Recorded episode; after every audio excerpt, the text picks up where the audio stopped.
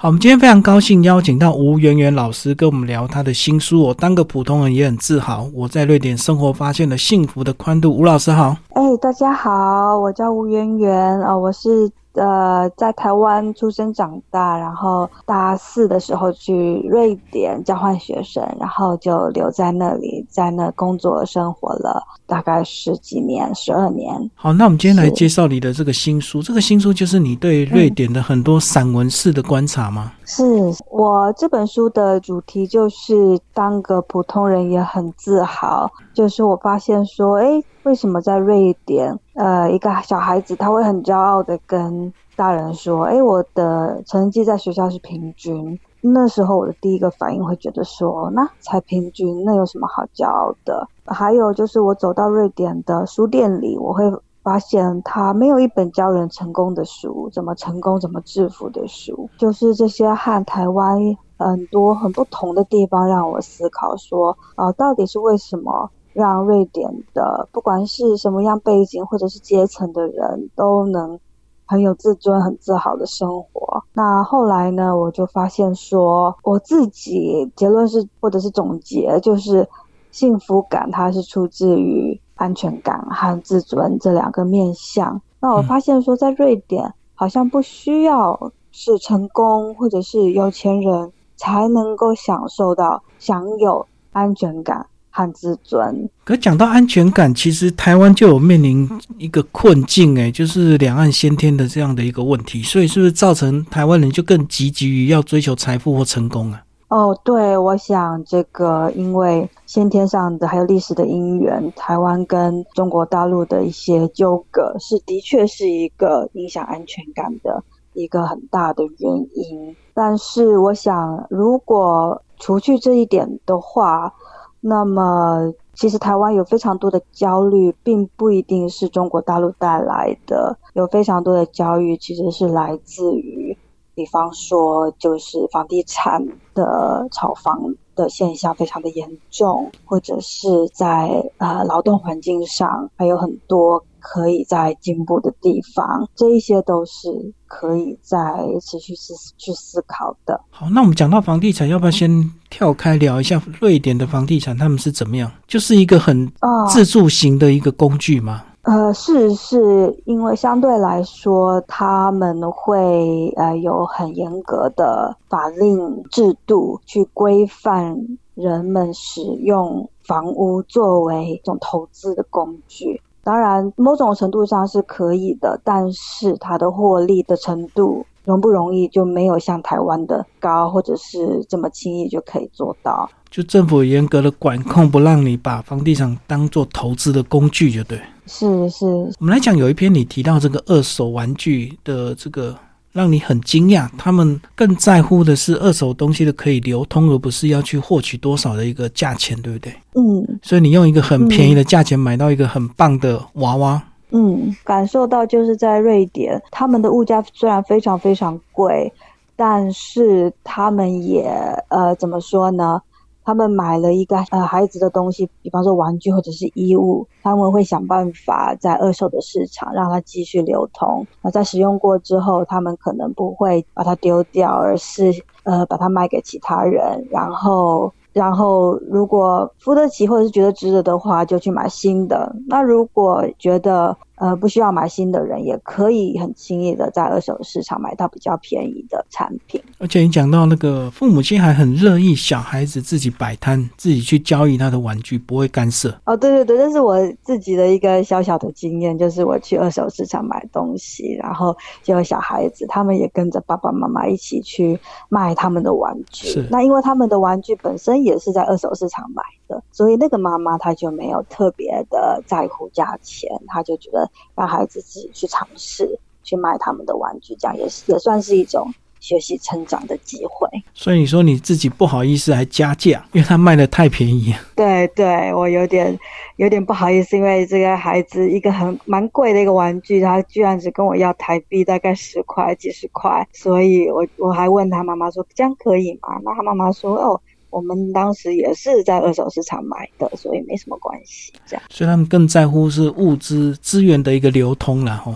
嗯，好，后面还有提到那个他们从政的这个文化跟台湾不一样。台湾要花很多钱选上之后，可能就会做一些奇奇怪怪的事。可是他们几乎把从政当做一个副业而已。其实他们本来都还有自己的主业，就是说他们比较自由，门槛也比较低。当然也有很多人是就是专门是呃从政，然后做政治人物或者是部门的长官等等。但是也有一些人。呃，在在瑞典也有很多，比方说议员，他们可能是学生，或者是他们本身有工作，那但也可以同时担任一些议员的职务。所以意思就是他们选举的门槛很低，所以一般人都可以随时参与一下，就对。对对，就是基本上是没有门槛的，也不需要付钱，所以所有人，不管你是学生还是你是在工作的人，是老师。我身边也有很多朋友，他们觉得如果有他们有理想或者他们有想要改变的地方，他们就会选择去参选。这样，台湾是有设保证金门槛的，哦所以如果你选票太低，还会被没收。对啊，我们来讲这个，你你有一篇提到这个欧洲移民文化，他们现在整个欧洲对移民其实慢慢也是有一点这个排斥，那是不是刚好呼应我们今年这个乌克兰是不是也有一些难民就也在瑞典那边？乌克兰难民其实相对比较少，比当时瑞典人想象的还少，因为似乎乌克兰难民会比较倾向于去就是东欧的其他国家，因为相对而言语言会比较通，然后在那里也比较多的朋友和家人，所以大部分都在波兰吗？对，很多在波兰哦，所以在瑞典的移民比较多，是可能是来自于中东或者是北非，呃，比较多战乱啊，或者是其他政治问题的难民。哇，那些难民好像是真的就是长期的迁移，好像很难回去，对不对？嗯，是的，他们就是不管是来到欧洲，都是经过很多跋山涉水，很多。很辛苦的历程，嗯，对，好像最远还移动到英国也也有嘛，对不对？对对，就是有很多类似，可以说是从中接应的一些，也不能说是人口贩，就是他们呃收钱收非常高的费用，然后就说还会帮你从。这一国移到另外一国这样子，那这些人可能也不知道能不能相信他们，可是为了到其他国家，他们都愿意付钱，也愿意去走非常非常呃危险的路线，就是一种赌注了。对，嗯，没得选择，只好遵循他们这种市场的。我们来讲这个所所得税好不好？所得税，你说其实台湾人税负很低，可是税负很多种。这样子吗？那跟瑞典比起来，跟瑞典比起来的话，税负真的是蛮低的。就是把所有的税都合在一起看的话，台湾人民的这个税率大概是十五左右，百分之十五左右。嗯那在瑞典的话，都会达到四十。不过这是一个非常。怎么讲？比较笼统的数据就是把所有的每一个阶层的人的收入还有资产全部都算进去的话，得到的结果是十五跟接近四百分之四十的差距。所以相对就反映在他们的社会福利上吗？是是是，嗯。所以瑞典的老人会比较幸福，是不是？社会福利比较多一点，相对安全感会比较大，因为税基比较高，所以。呃，当然，国家资源也会比较充沛，所以他们社会上有一个安全网在那里。就是你不管是遇到一些可能是天灾人祸，或者是你没有料想到的一些一些意外，都会有这个安全网把你接住。这样，你最近自己个人有没有特别关注的议题啊？就还来不及写在书里面的。我写作已经八九年目到目前为止，嗯，所以我觉得我大部分的面向我都写过了。但是我如果说我最注重的议题，应该有很多议题，应该说是，比方说劳权，比方说居住权，这我都非常的注重。但是我在写作上投注比较多心力的是教育这一块，因为我觉得这也许是对台湾来说。能够发生最多改变的一个一个领域。我看到台湾出了不少关于芬兰的教育书，那瑞典的这个教育是不是跟芬兰很像？对，可以说是就是欧美的教育传统。我觉得大都蛮相似的。那芬兰的话，跟瑞典当然很像，但是还还有又有更多的社会资源，他们又更慷慨的去投资在教育这一块上面。是不是芬兰比较有钱呢？他们天然资源比较多，是不是？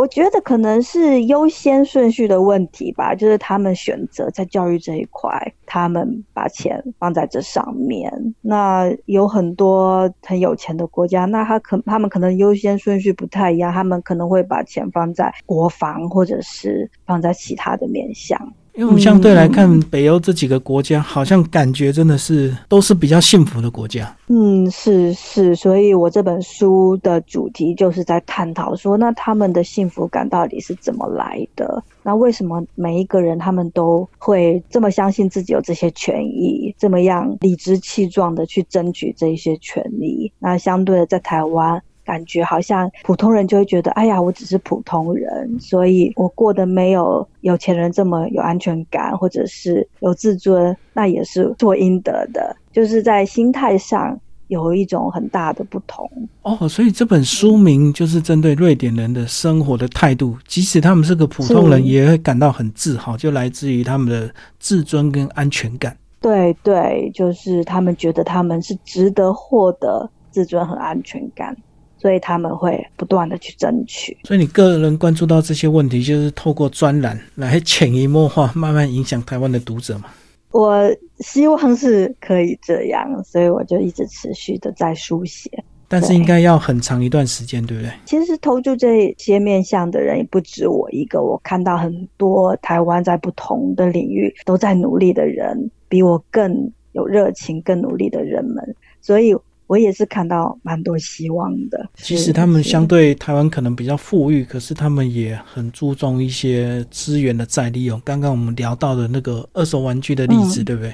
是是，还有资源的分配，还有。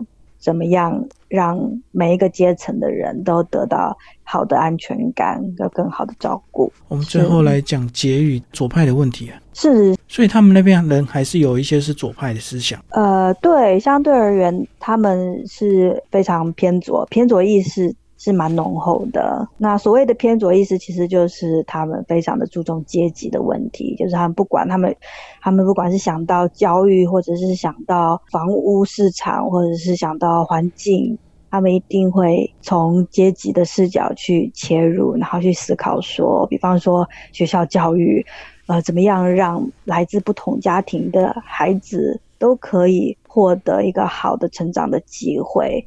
哦，比方说，他们可能不会从小就给小孩非常多的学科训练，或是给他们很多的作业或者是成绩比较，因为他们发现说，你过早的去进行这样的竞争，只是让家庭没有这方面资源的孩子从小就受到很大的挫折，然后这些阶级就从小就定型下来了。嗯，所以他们就是比较注重说，给孩子更多的时间，充分的准备，让他们。慢慢的学习，比方说坐下来，坐下来时间越来越长，然后慢慢学习学科学习的习惯，所以这也是就是从阶级的角度去看教育的一种态度。好，今天非常谢谢吴元老师，我们介绍新书《当个普通也很自豪》，天下文化出版，谢谢。好，谢谢。